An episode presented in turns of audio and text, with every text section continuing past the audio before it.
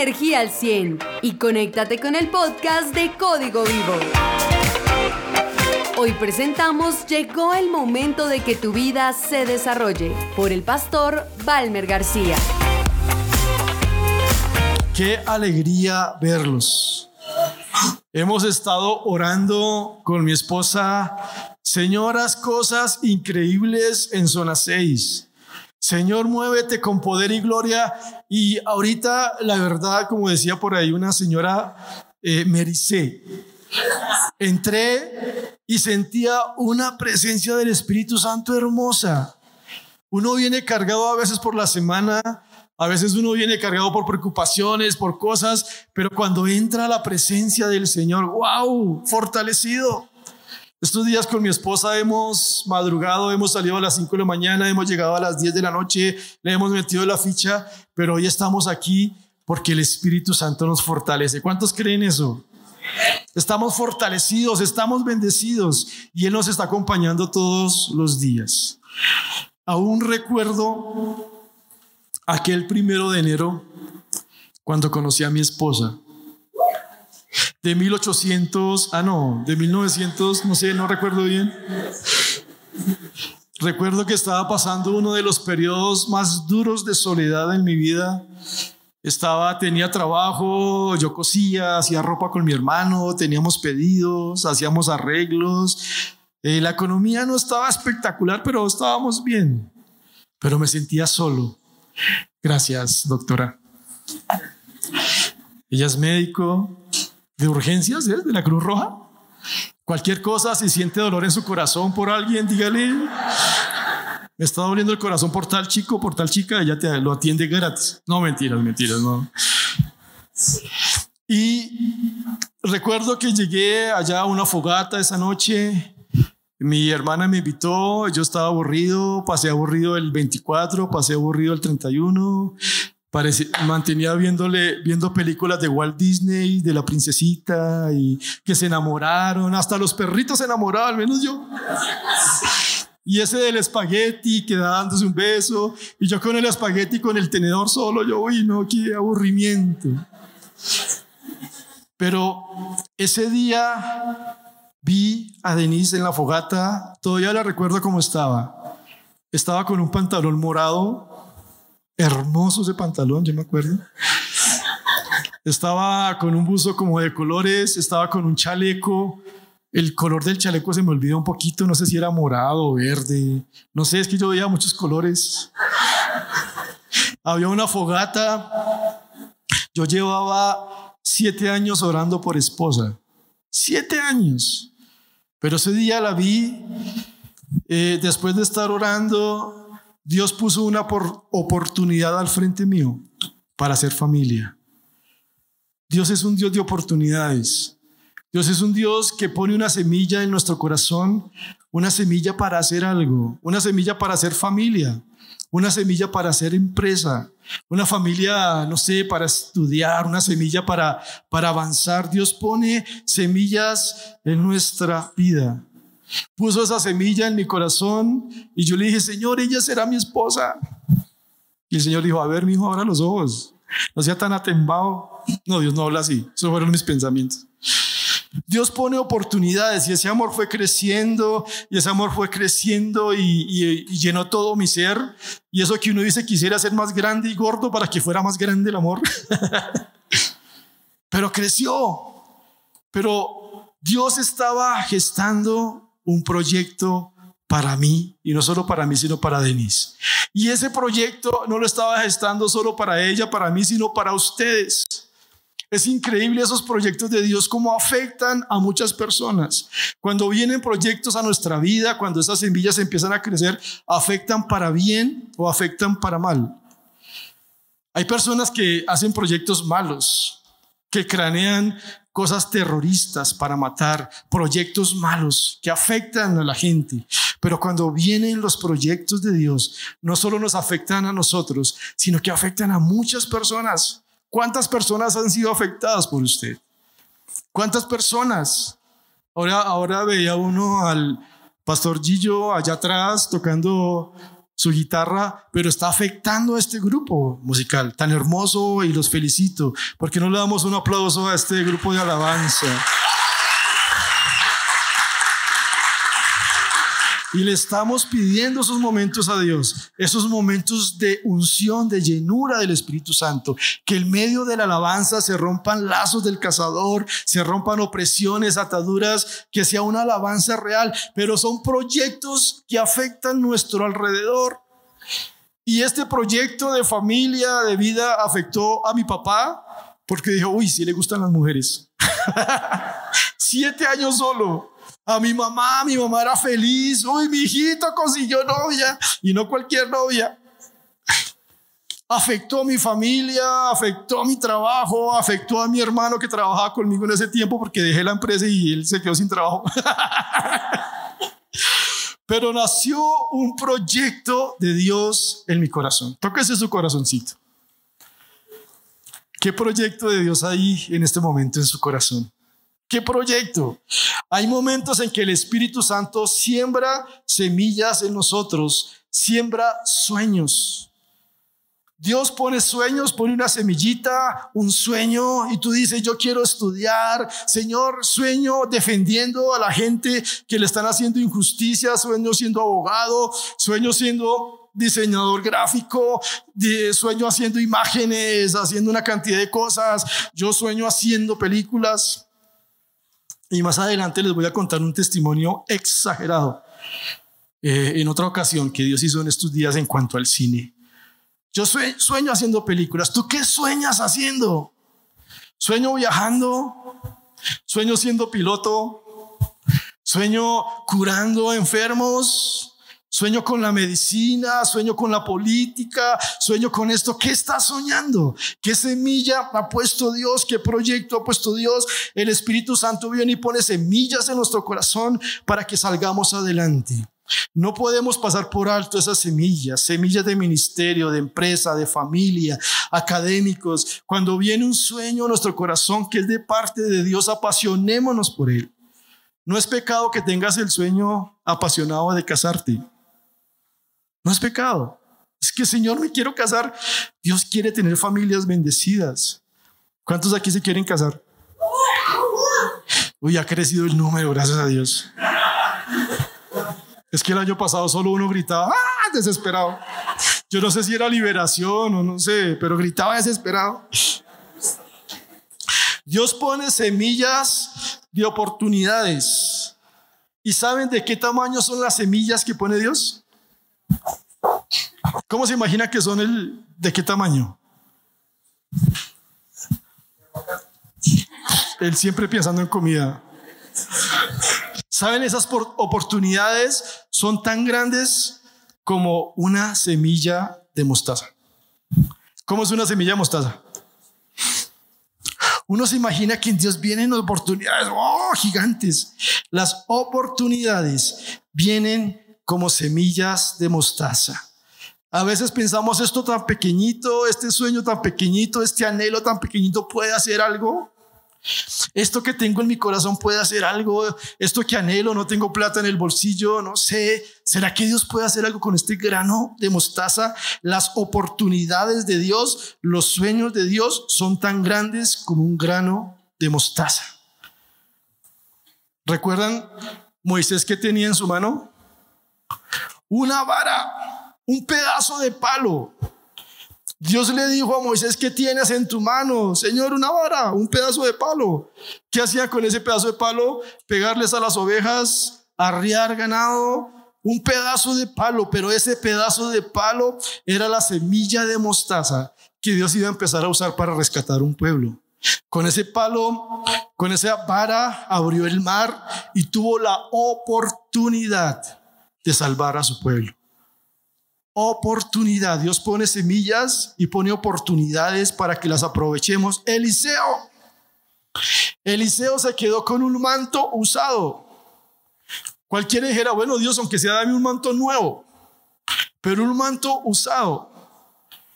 Aquí, ¿quiénes son costeños? ¿Quiénes son de la costa? Si sabían que dicen los teólogos que Eliseo era costeño? ¿Sí sabían eso? Porque dice que fue arrebatado. Ah. El que lo entendió, lo entendió. Por favor, Carlito, le explicas a Gina la salida. Gracias. Tenía un manto usado. ¿Y recuerdan el primer milagro que hizo con ese manto usado? Abrió un río. Y cogió el manto, dice la palabra que Dios se llevó a Elías, se lo llevó en carros de fuego y lo arrebató y cayó el manto y fue Eliseo y lo cogió y lo, lo envolvió. Y cuando iba a pasar el río, dijo, ¿dónde está el Dios de Elías? Y cogió un insignificante manto usado, lo puso en las aguas y las aguas se abrieron. Oportunidades como un grano de mostaza. Dios trae esas oportunidades a nuestra vida. David, David con una onda, un joven con una onda, con cinco piedrecillas, que incluso el enemigo se le burló y dijo, usted me va a matar con eso. ¿Usted qué le pasa? No sea absurdo. Con eso, con ese grano de mostaza, con esa semilla de mostaza, derribó un gigante. ¿Qué ha puesto Dios en tus manos? Qué talentos, qué dones, qué oportunidades está poniendo Dios en tus manos. Tuvo la oportunidad de derribar un gigante con una semilla de mostaza. Dios pone oportunidades, pone sueños en tu vida, disfrazados de semilla de mostaza, de cosas pequeñas, para que salgas adelante. Dios va a poner oportunidades en tu vida para que hagas la tarea. El éxito se compone de oportunidades chicas y esfuerzo. Mira que te mando y te esfuerces y qué? Y seas valiente. Tomar esas semillas tan pequeñitas y salir adelante con esas semillas tan pequeñitas requiere valentía. ¿Yo qué voy a hacer con esto? ¿Qué voy a hacer con este talento? ¿Qué voy a hacer con esto que no sé? ¿Qué voy a hacer con este hogar? ¿Qué voy a hacer con este esposo? ¿Qué voy a hacer con el ministerio? Eso requiere valentía, tomar esa semilla de mostaza y sacarla adelante y hacerla crecer. Si saben que la, la mostaza, esta planta crece y es gigante, gigante, gigante. Dios nos da esa semilla de mostaza. Mire lo que dice jueces 3:31, un versículo dedicado, solo se habla en este versículo de este hombre. Jueces 3:31 dice, después de Ahod fue Sangar. ¿Alguien ha oído hablar de Sangar? Es un versículo escondido en la Biblia.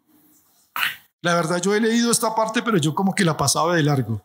Y dice Sangar, hijo de Anad, quien rescató a Israel, en una ocasión mató a 600 filisteos con una aguijada para bueyes con lo que se arriaba a los bueyes, mató a 600 filisteos. ¿Se imaginan? Tenía la semilla de mostaza en la mano. Tenía la oportunidad de hacer algo. Y con ellos dice la palabra que rescató a Israel. Pregúntale a la persona que está al lado tuyo, ¿qué tienes en la mano?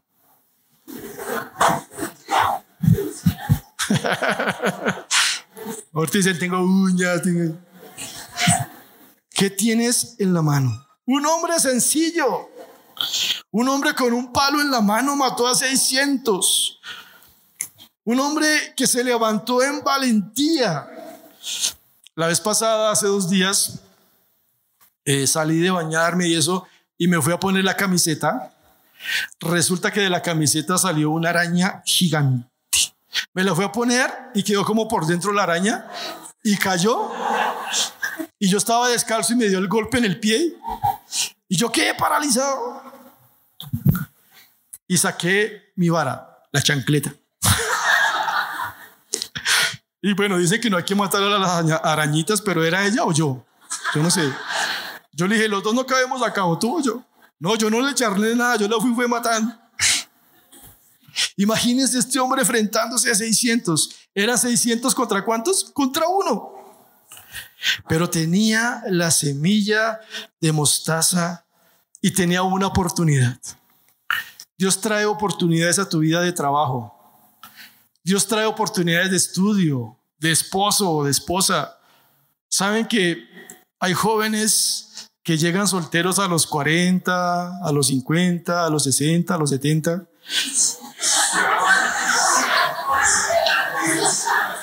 Ya, ya a los 70 dice, bueno, señor. Se me tiró el chiste Hugo.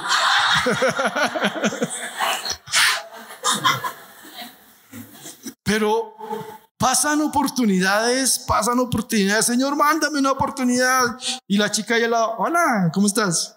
Muy bien, gracias. Señor, mándame una oportunidad. Te invito a comer helado. No, es que estoy a dieta. Señor, una oportunidad. Mire lo que dice Efesios 5, 15. Por si acaso a mí me gusta mucho el helado, si alguien me quiere gastar helado. Sin compromiso porque soy casado. Gracias. Efesios 5:15 dice, así que tengan cuidado de cómo viven. No vivan como necios, sino como qué? Sabios. Saquen el mayor provecho de cada oportunidad en estos días malos. En estos días malos hay muy pocas oportunidades.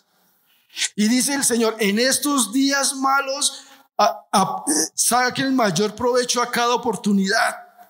¿Qué oportunidades están llegando a su vida? ¿Qué oportunidades de estudio, de viaje?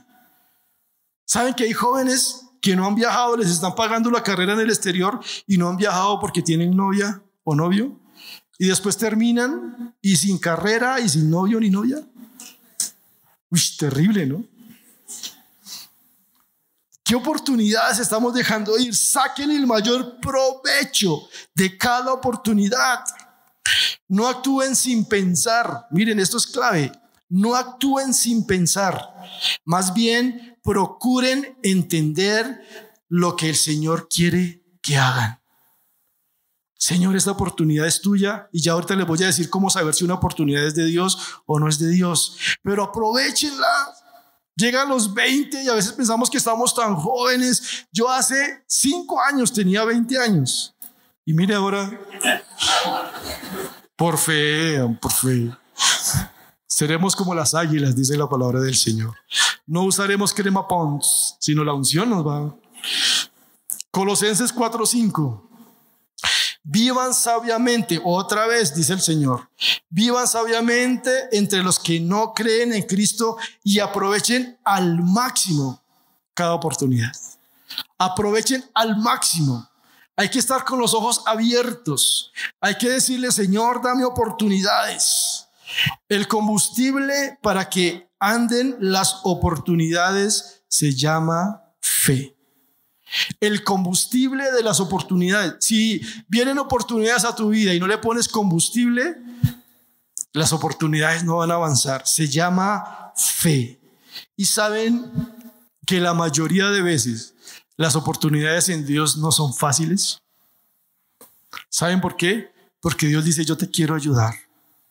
Yo te quiero abrir puertas que no digas que es tu fuerza, tu intelecto, tu sabiduría, tu dinero. Yo te quiero abrir puertas. Y hay un hombre que me llama mucho la atención en la, Biblia. Está en Josué 14, 6. Yo tengo la nueva traducción viviente. Dice, una delegación de la tribu de Judá dirigida por Caleb, hijo de Jefoné, el ceneseo, se presentó ante Josué, quien estaba en Gilgal.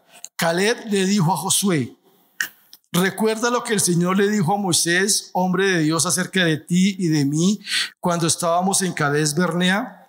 Aquí empezó una charla entre Caleb y Josué. Una charla que estaban recordando lo que había pasado hace 45 años. Y le dice Caleb, tenía 85 años, y le dice a Josué, ¿te acuerdas cuando Dios le habló a Moisés? ¿Te acuerdas cuando Dios le dijo a Moisés que me iba a regalar ese monte? ¿Te acuerdas cuando estaban los gigantes, cuando estaban los enemigos, cuando fuimos y dimos una revista, un pase diciéndole a Moisés, vamos a conquistar, pero todo el pueblo estaba asustado, pero nosotros tuvimos fe y empezó a recordar eso. Caleb le dijo, ¿te acuerdas, Josué? Imagínense ese par de viejitos hablando de 85 años. ¿Te acuerdas cuando Dios nos prometió? ¿Te acuerdas cuando Él me dijo que iba a conquistar? Y mire lo que le sigue diciendo. ¿Recuerdas lo que el Señor le dijo a Moisés, hombre de Dios, acerca de ti de mí cuando estábamos en Cades Bernea? Yo tenía 40 años cuando Moisés, siervo del Señor, me envió desde Cades Bernea a que explorara la tierra de Canaán. La tierra de Canaán, dice la palabra, en la que fluye, fluía leche y miel, era la tierra de la promesa. Regresé y di un informe objetivo de lo que vi. Para él, un informe objetivo era que podían conquistar la tierra. Para los que no tenían fe como un grano de mostaza, un informe objetivo era que no podían conquistar la tierra. Tenían una oportunidad. Josué y Caleb tuvieron el grano de mostaza, tuvieron la oportunidad y fueron por fe y le dijeron, podemos conquistar, podemos avanzar, podemos salir adelante. Pero los hermanos que me acompañaron asustaron tanto al pueblo que nadie quería entrar en la tierra prometida. Por mi parte, seguía al Señor, mi Dios, con todo mi corazón. Qué hermoso decir eso después de 45 años. Llevo 45 años siguiendo al Señor. Así que ese día Moisés me prometió solemnemente la tierra de Canaán, porque recién caminaste, por donde recién caminaste será tu porción de tierra y de la de tus descendientes para siempre, porque seguiste al Señor, mi Dios, con todo tu corazón. ¿Tú sabías que hay una porción en la tierra para ti? ¿Tú sabías que Dios tiene un pedacito para ti? Y puede que tú en este momento no tengas un peso en el bolsillo Puede que tú en este momento digas, Señor, pero ¿qué? Dios tiene una carrera para ti si te quieres capacitar. Dios tiene un hogar hermoso para ti. Estamos orando por Denise. A veces recochamos con lo de matrimonio y eso, pero estamos orando porque ustedes se casen, porque tengan familias llenas del Espíritu Santo, porque tengan hijos, descendencia. Eso esa es la voluntad de Dios. Dios tiene un pedacito para ti de tierra. Dios tiene un pedacito para ti. Dice, esto lo tengo reservado para Julie, esto lo tengo reservado para Laila, esto lo tengo reservado para Diego, esto lo tengo reservado para Kate, para el otro Diego, para Nicolás, para, para Samuel. Y ese nombre espectacular que tienes. Tengo un pedacito. El pedacito de Denise se llama Valmer. Un pedazote. bueno, es que ustedes saben que los postres finos vienen así todos chiquitos, todos. Tú que haces postre lo sabes, ¿cierto? Esos grandotes a veces son solo levadura. No, mentiras, mentiras. Ahora, como puedes ver, en todos esos 45 años desde que Moisés hizo esa promesa, el Señor me ha mantenido con vida y salud tal como lo prometió. Uf, esto es hermoso. Incluso mientras Israel andaba vagando por el desierto. Ahora tengo 85 años. Estoy tan fuerte hoy como cuando Moisés me envió a esa travesía y aún puedo andar y pelear también como lo hacía entonces.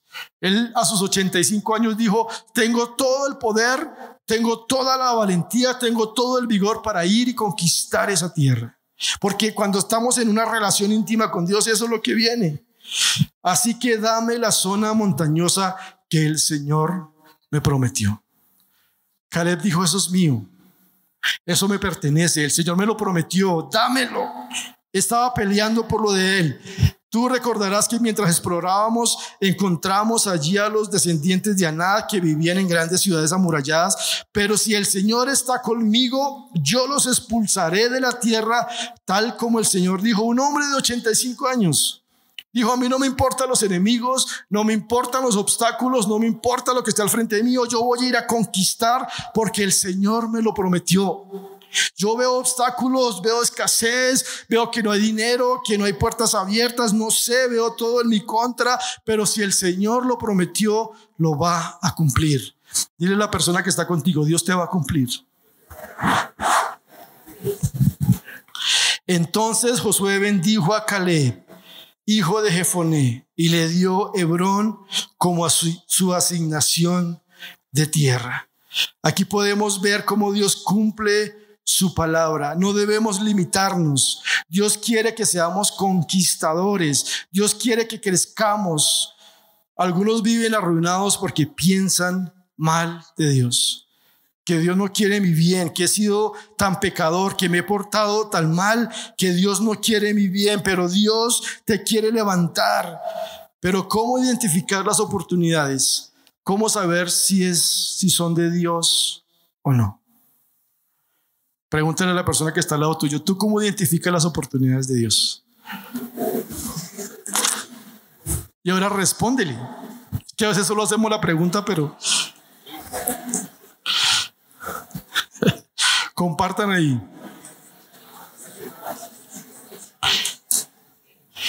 Y yo creo que todos están con la expectativa, uy, deme la clave, deme el punto, deme porque voy a aprovechar todas las oportunidades, dígame cómo es. Y la cuestión es que tenemos la respuesta aquí. Es tan sencillo Solo hay una clave para saber la voluntad de Dios y es la oración. La única clave para saber la voluntad del Señor es la oración. El que no ora va a ciegas, mantiene cayéndose, mantiene metiendo la pata. En la oración recibimos dirección, instrucción. La oración es la gestora de oportunidades. Si tú no oras, no vas a tener oportunidades. Si tú no oras, van a pasar todas por el frente tuyo y no vas a coger ninguna oportunidad. Martín Lutero decía, cuando le, cuando le preguntaron para el día siguiente qué iba a hacer, él respondió, trabajar, trabajar desde temprano hasta la tarde. De hecho, tengo tanto que hacer que voy a pasar las primeras tres horas en oración. Tengo tanto que hacer no me alcanza tanto el tiempo, no tengo tanto tiempo que tengo que pasar tres horas orando para que me rinda el tiempo. Nosotros el año pasado, en reuniones de equipo de trabajo, le dedicábamos cierto tiempo a la oración y cierto tiempo a organizar actividades. Pero este año hemos usado la estrategia de, invertir más tiempo en oración y en la palabra y le damos para organizar unos 45 minutos y es increíble que el Espíritu Santo se mueva así. Cuando invertíamos menos tiempo en la oración nos demorábamos y casi no llegábamos a ninguna conclusión. Cuando nos metimos en oración como equipo de trabajo, como ministerio, el Espíritu Santo se mueve, acelera los tiempos. El Espíritu Santo tiene el poder para acelerar el tiempo, para que media hora, en media hora puedas hacer cosas espectaculares. Él tiene el poder sobre el tiempo. Él, puede, él tiene el poder sobre la vida, sobre todo. Y si nos metemos con el Espíritu Santo en media hora, podemos hacer cosas espectaculares, porque hemos estado en su presencia. A veces nos quemamos en el día, a veces no hacemos absolutamente nada, porque no hacemos la oración como debe ser. Este año decidimos con mi esposa reforzar la oración.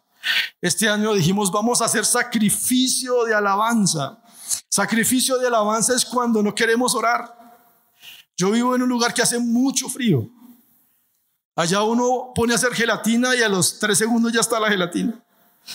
Y yo soy feliz comiendo gelatina. Cuando uno se levanta a veces ve el hielito así encima de las, de las matas y no quiere uno orar. Pero sacrificio de alabanza es que aunque este cuerpo no quiera, yo le digo, bendice alma mía a Jehová y bendiga todo mi ser su santo nombre. Levántate cuerpo, levántate alma, levántate mente, despiértate porque mi amado me está esperando. Y cuando estamos practicando el sacrificio de alabanza, hemos visto milagros increíbles. Tuvimos el café el viernes y nos contaban unos milagros. ¡Wow, Señor, lo que hemos estado orando! ¡Wow! Que le abrieron puertas, que lo están ascendiendo, que le subieron el sueldo, que va a ir a una entrevista, que le van a dar trabajo. yo, Señor, todo lo que hemos orado, todo lo que hemos hecho en sacrificio de alabanza, tú respondes. Hemos visto liberación, hemos visto restauración, hemos visto cosas exageradas por medio de la oración. Porque Dios trae oportunidades. Pero si no estamos conectados con Dios, esas oportunidades se nos van a ir. Y ustedes no se pueden dar el lujo de que se vayan las oportunidades. O no nos podemos dar el lujo. El que no ora solo reacciona. Todo lo toma como de parte de Dios a su conveniencia. Una chica le pestañó y dijo, no, esa es mi esposa. Resulta que la chica se le metió un zancudo en el ojo. y lo toman como de parte de Dios. Ese carro es la voluntad de Dios porque es azul como el cielo.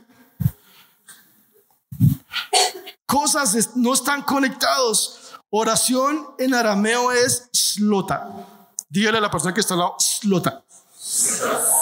No flota, ni explota, ni nada. Slota. Slota. En arameo significa slota. Slota traduce atrapar, poner trampa. Oración en arameo es slota y traduce atrapar, poner trampa. La oración te ayuda a atrapar lo que Dios tiene para ti. La oración te ayuda, uy, esto es para mí, esto no es para mí, esto es para mí, esto no es La oración te ayuda a saber cuál es la voluntad de Dios. Mire lo que dice Jeremías 29:11 y es un versículo que muchos no sabemos de memoria. Porque yo sé los pensamientos, ¿quién se los sabe? Yo sé los pensamientos que tengo acerca de vosotros. Voy a leerlo primero en la Reina Valera porque todos lo sabemos en esa versión. Yo crecí con la Reina Valera.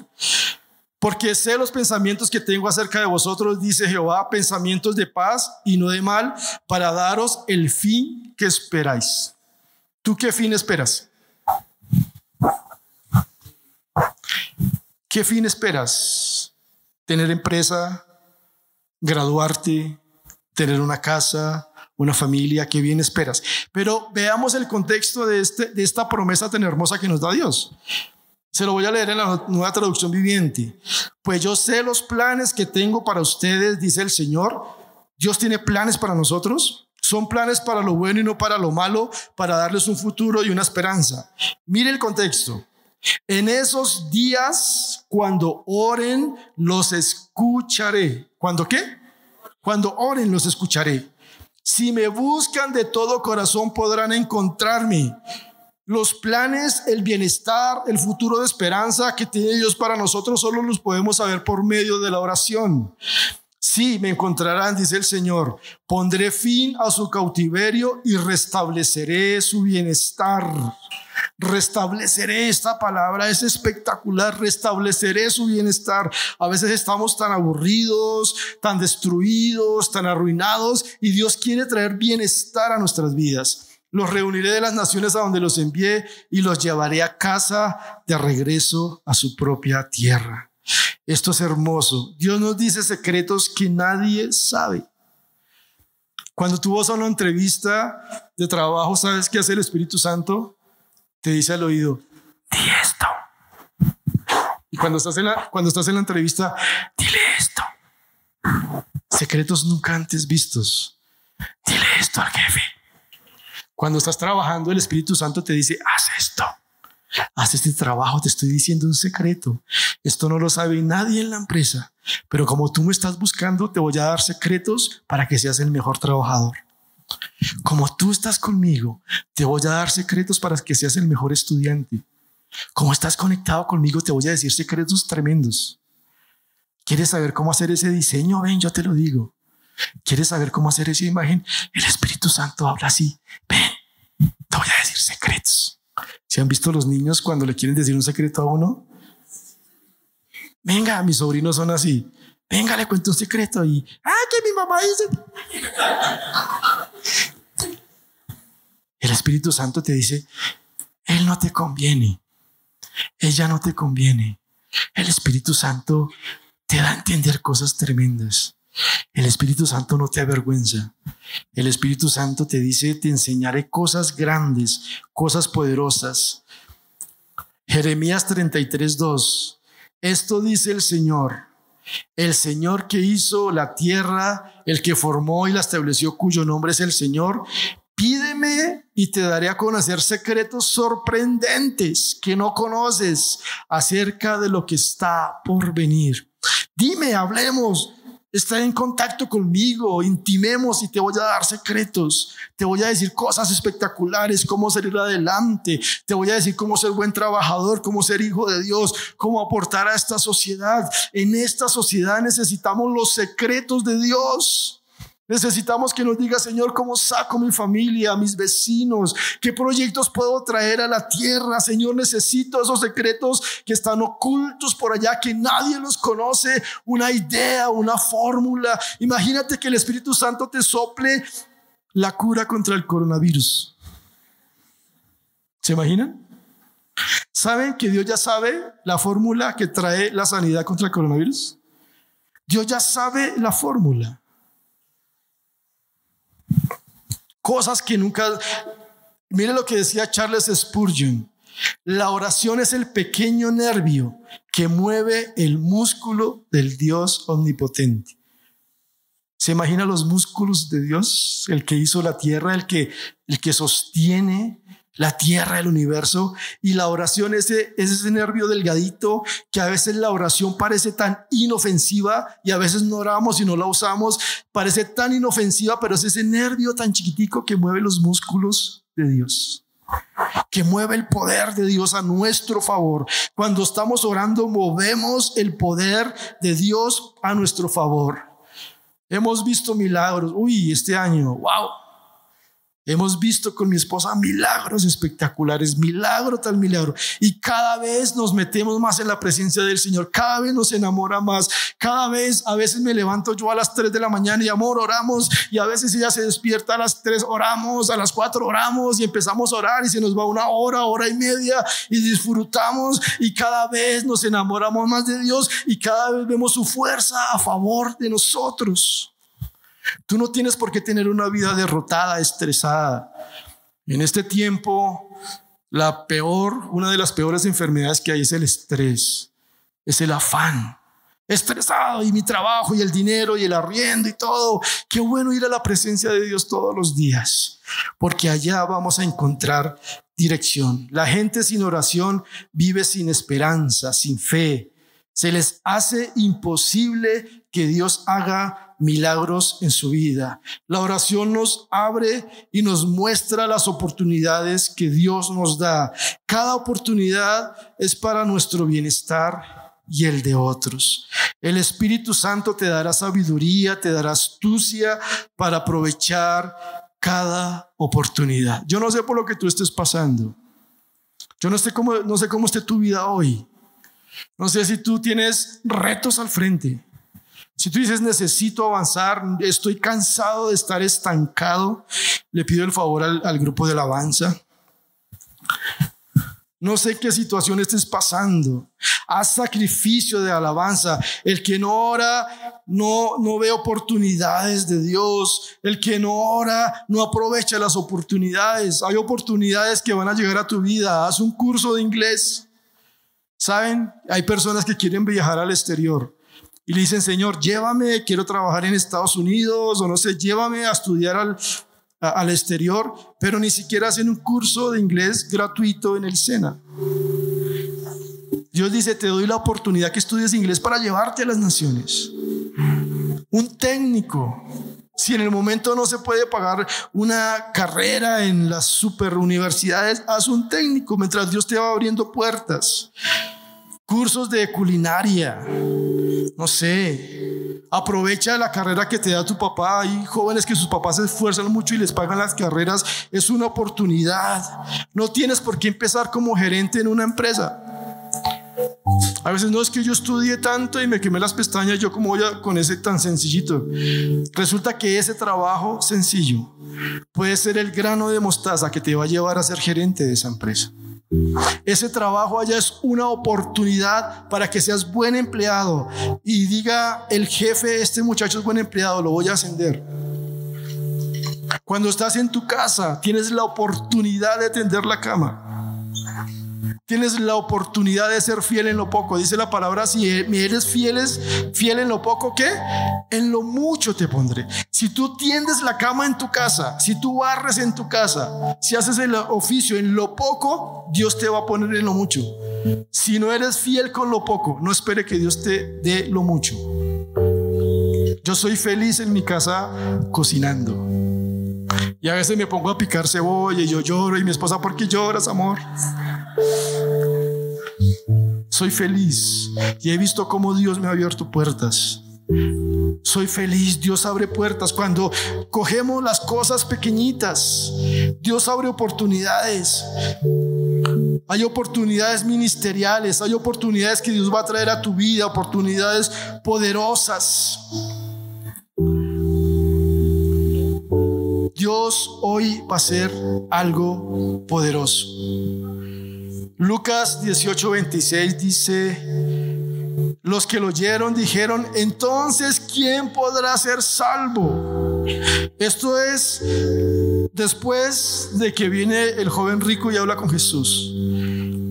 Entonces, ¿quién puede ser salvo? Él le contestó, los, lo que es imposible para las personas es posible para Dios. Pedro dijo, nosotros hemos dejado nuestros hogares para seguirte. Así es, respondió Jesús.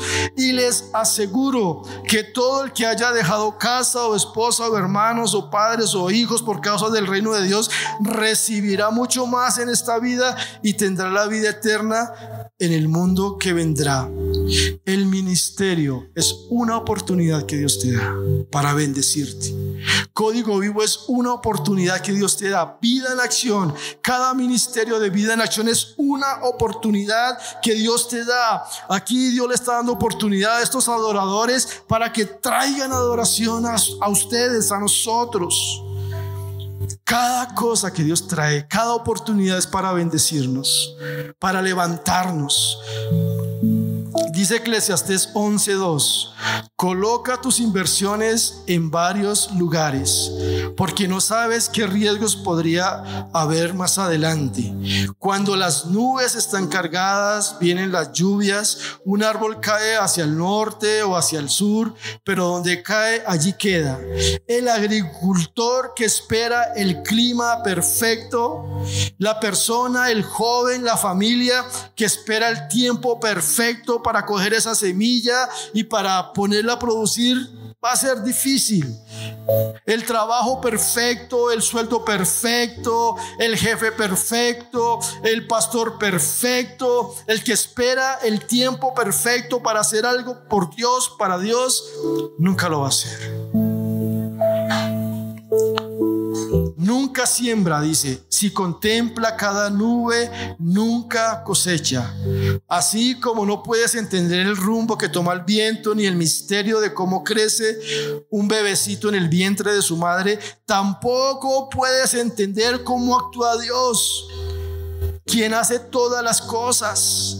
Dios actúa de formas misteriosas. Dios te da cosas pequeñas y con esas cosas pequeñas puedes hacer cosas gigantes. Un trabajo sencillo. Dios puede promoverte una labor sencilla en el ministerio.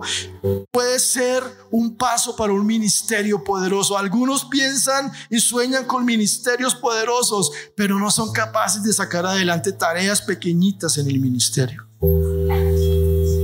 Siembra tu semilla por la mañana y por la tarde. No dejes de trabajar porque no sabes si la ganancia vendrá de una actividad o de la otra o quizás de ambas.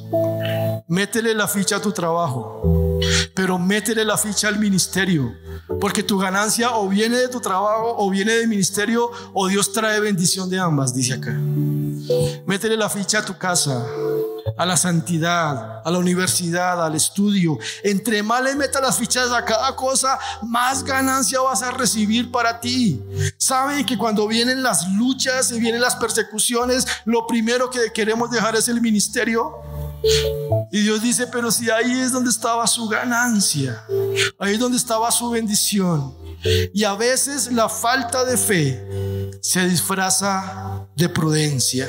Los que, los que progresan, los que avanzan, los que se vuelven prósperos, son los que aprovechan cada oportunidad guiada por el Espíritu Santo. Cuando viene esa oportunidad a tu vida y estás conectado con el Espíritu Santo, tú lo aprovechas y empiezas a crecer, empiezas a progresar. Dice 1 Corintios 2:14, pero el hombre natural no percibe las cosas del Espíritu de Dios porque para él son locura y no las puede entender porque se han de discernir espiritualmente. Yo quiero ser un loco de Dios. Quiero ser un loco conquistador. Que Dios me lleve a conquistar naciones, que me lleve a conquistar miles de jóvenes, que me lleve a ser empresario. Yo sueño con ser empresario para darle trabajo a jóvenes que necesitan, para poner a producir a esos jóvenes que tienen talentos, dones. Yo quiero ser ese loco que sigue a Dios, que sigue los proyectos de Dios, las locuras, sí, con sabiduría, con prudencia, pero quiero ser ese loco que conquista. No sigamos diciendo que no se puede. Digámosle a Dios, dame oportunidades, citas divinas, esforcémonos en las oportunidades. No más excusas de que no hay dinero, de que no hay oportunidades. Dios tiene oportunidades para todos. Esperamos que hayas disfrutado esta enseñanza. Suscríbete a nuestro podcast en tu plataforma preferida y síguenos en nuestras redes sociales, arroba Código Vivo CC. Para más información sobre nuestro ministerio, visita www.códigovivo.org.